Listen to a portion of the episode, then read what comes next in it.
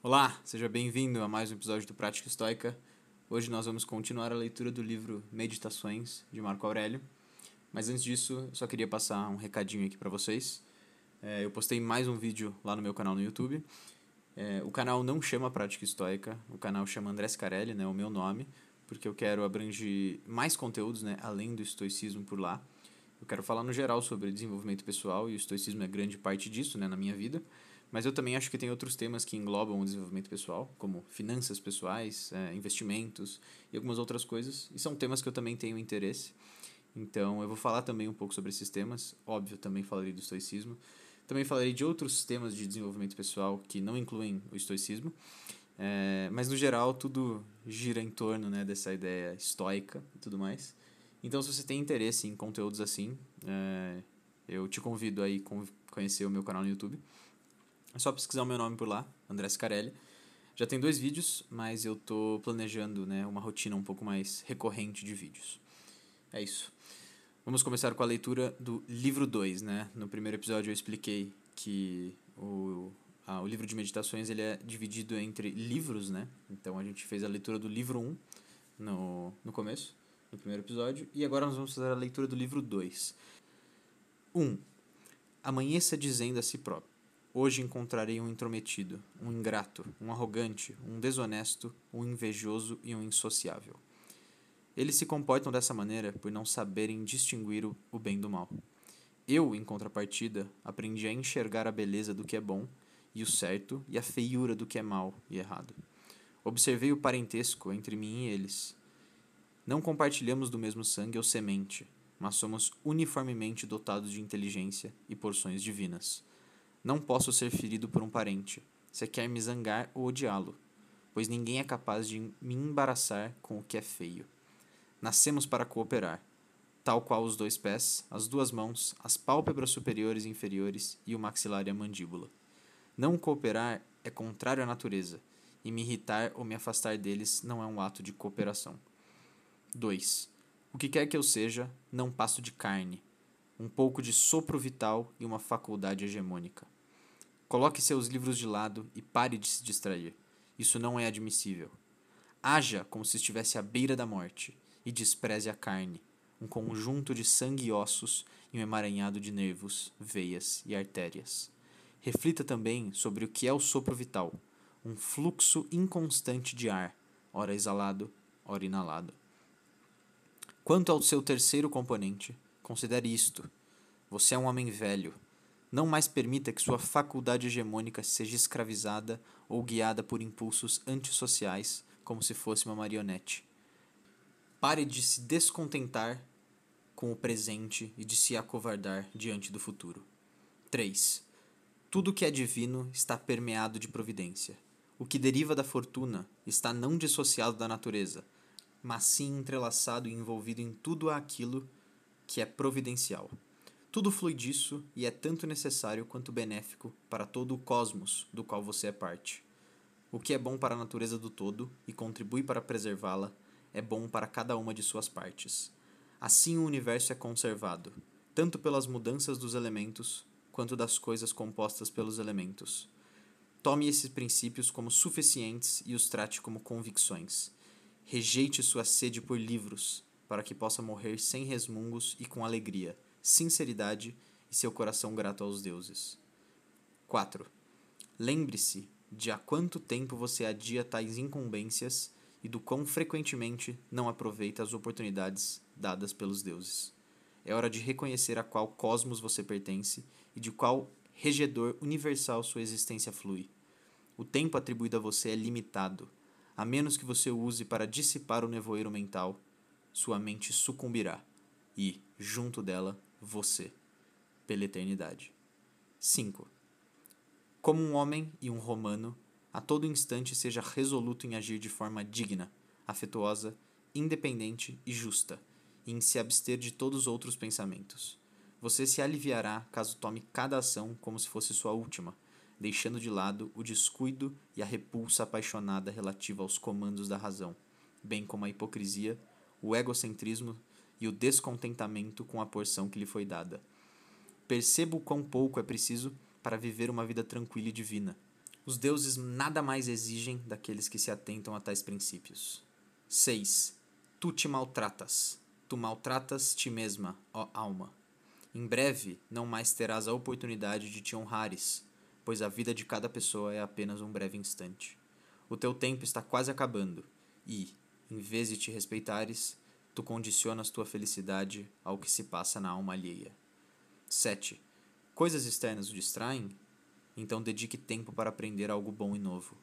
Pare de ser passivamente arrastado em todas as direções. Por outro lado, tenha cuidado com o excesso, pois semelhantemente tolo é aquele que se esgota à custa de sua atividade.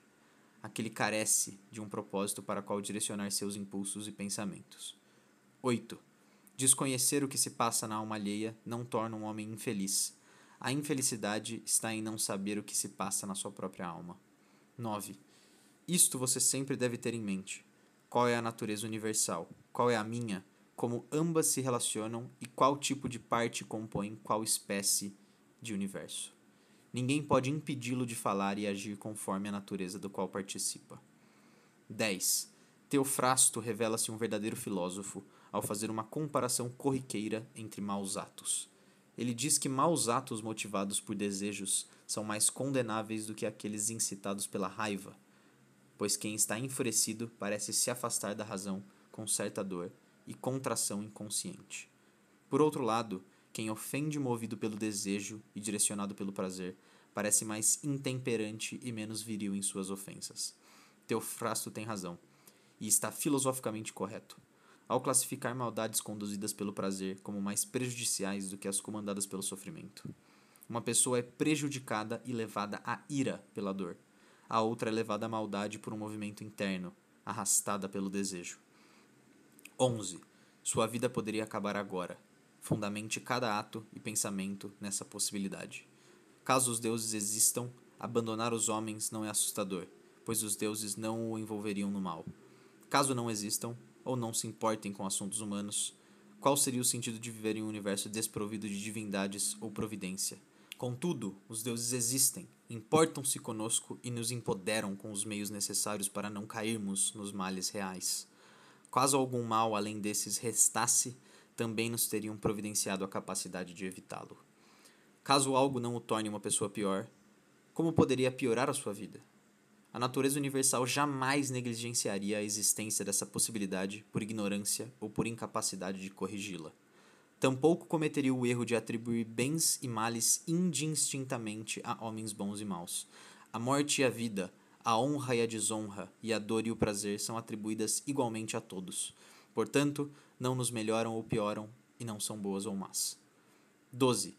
Quão subitamente tudo desaparece, os corpos no espaço e as memórias no tempo a natureza das coisas sensíveis, particularmente daquelas que atraem com a isca do prazer, aterrorizam com dor ou alardeiam com orgulho. Quão inúteis, desprezíveis, sórdidas, perecíveis e mortas essas coisas são. É a função da nossa faculdade intelectual observar tudo isso. Ademais, observe as pessoas cujas opiniões e vozes constroem reputações. Contemple a morte e, mediante uma abstração, analise-a e isole as imaginações ao redor dela perceberá que morrer é natural, e somente crianças temem processos naturais. Aliás, é não só um processo da natureza, como também algo que conduz ao seu propósito. Por último, considere como e com qual parte de si o homem se aproxima da divindade, e quando essa parte está disposta para tal aproximação. 13.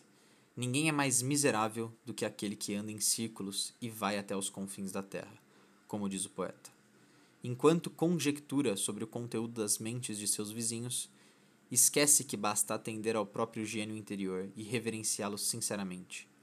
Essa reverência consiste em mantê-lo puro, distante das paixões, da irreflexão e da insatisfação com o que advém dos deuses e dos homens. A obra dos deuses deve ser venerada por sua excelência, e a dos homens deve ser querida graças ao parentesco. Não obstante, essa às vezes merece pena, devido ao desconhecimento dos homens acerca do bem e do mal. Cegueira equivalente a não conseguir distinguir preto e branco.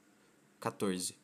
Ainda que você viva por 3 mil anos ou 10 vezes esse tempo, nunca se esqueça: ninguém perde outra vida além da que vive, nem vive outra além da que perde. A vida mais longa e a mais curta terminam iguais. O presente é igual para todos, embora diferentes homens o percam. Um breve instante é tudo o que é perdido. Ninguém perde o passado ou o futuro. Como alguém poderia perder algo que não possui? Mantenha em mente esses dois fatos. 1. Um, tudo que é eterno é como uma forma e retorna em ciclos. É indiferente se um homem testemunha eventos repetidos ao longo de 100, 200 anos ou por toda a eternidade. 2. Quem vive muito é privado do mesmo que quem morre jovem. Se o presente é só o que temos, então é tudo que podemos perder. 15. Lembre-se de que tudo é opinião. Esse ditado de Mônimo, o cínico, é manifesto. O seu uso também o é, caso o homem detenha o que pode ser extraído dele, na medida em que é verdadeiro. 16. A alma do homem violenta si própria quando 1. Um, em primeiro lugar, comporta-se com um abscesso, por assim dizer, uma espécie de tumor no cosmos. Aborrecer-se com os acontecimentos significa se isolar da natureza, onde está contida a natureza de tudo que existe.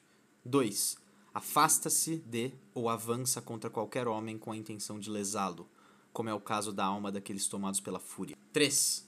É dominada pelo prazer ou pela dor. 4. Age ou fala de modo desonesto e falso. 5. Permite que seus atos ou impulsos não tenham um direcionamento claro e age sem pensamentos ou considerações prévias. Inclusive, até a menor das ações deve ter um fim a finalidade dos animais racionais é obedecer à razão e à lei das cidades dos governos mais antigos. 17. Na vida humana, o tempo é um ponto. A substância, um fluxo. A percepção, opaca. O corpo, putrescível. A alma, um turbilhão. A fortuna, imprevisível. A fama, duvidável. Em resumo, o que pertence ao corpo é uma correnteza. A alma, um sonho e uma névoa.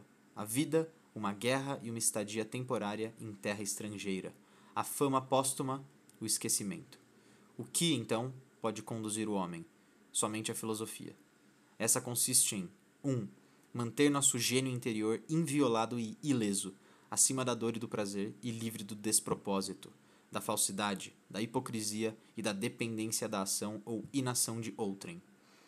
2. Aceitar as ocorrências e a porção que nos foi alocada, proveniente de onde nós mesmos viemos, onde quer que seja. 3. Aguardar, com uma mente alegre, a morte, uma dissolução dos elementos dos quais todo ser vivo é composto. Caso os elementos não sejam danificados ao continuamente se transformarem em outros, por que ficar apreensivo diante da dissolução deles? Essa transformação está de acordo com a natureza, e nada que é natural pode ser ruim. Escrito em Carnunto. Bom, pessoal, finalizamos mais uma parte da leitura do livro de Meditações de Marco Aurélio. Espero que vocês tenham gostado. Até a próxima.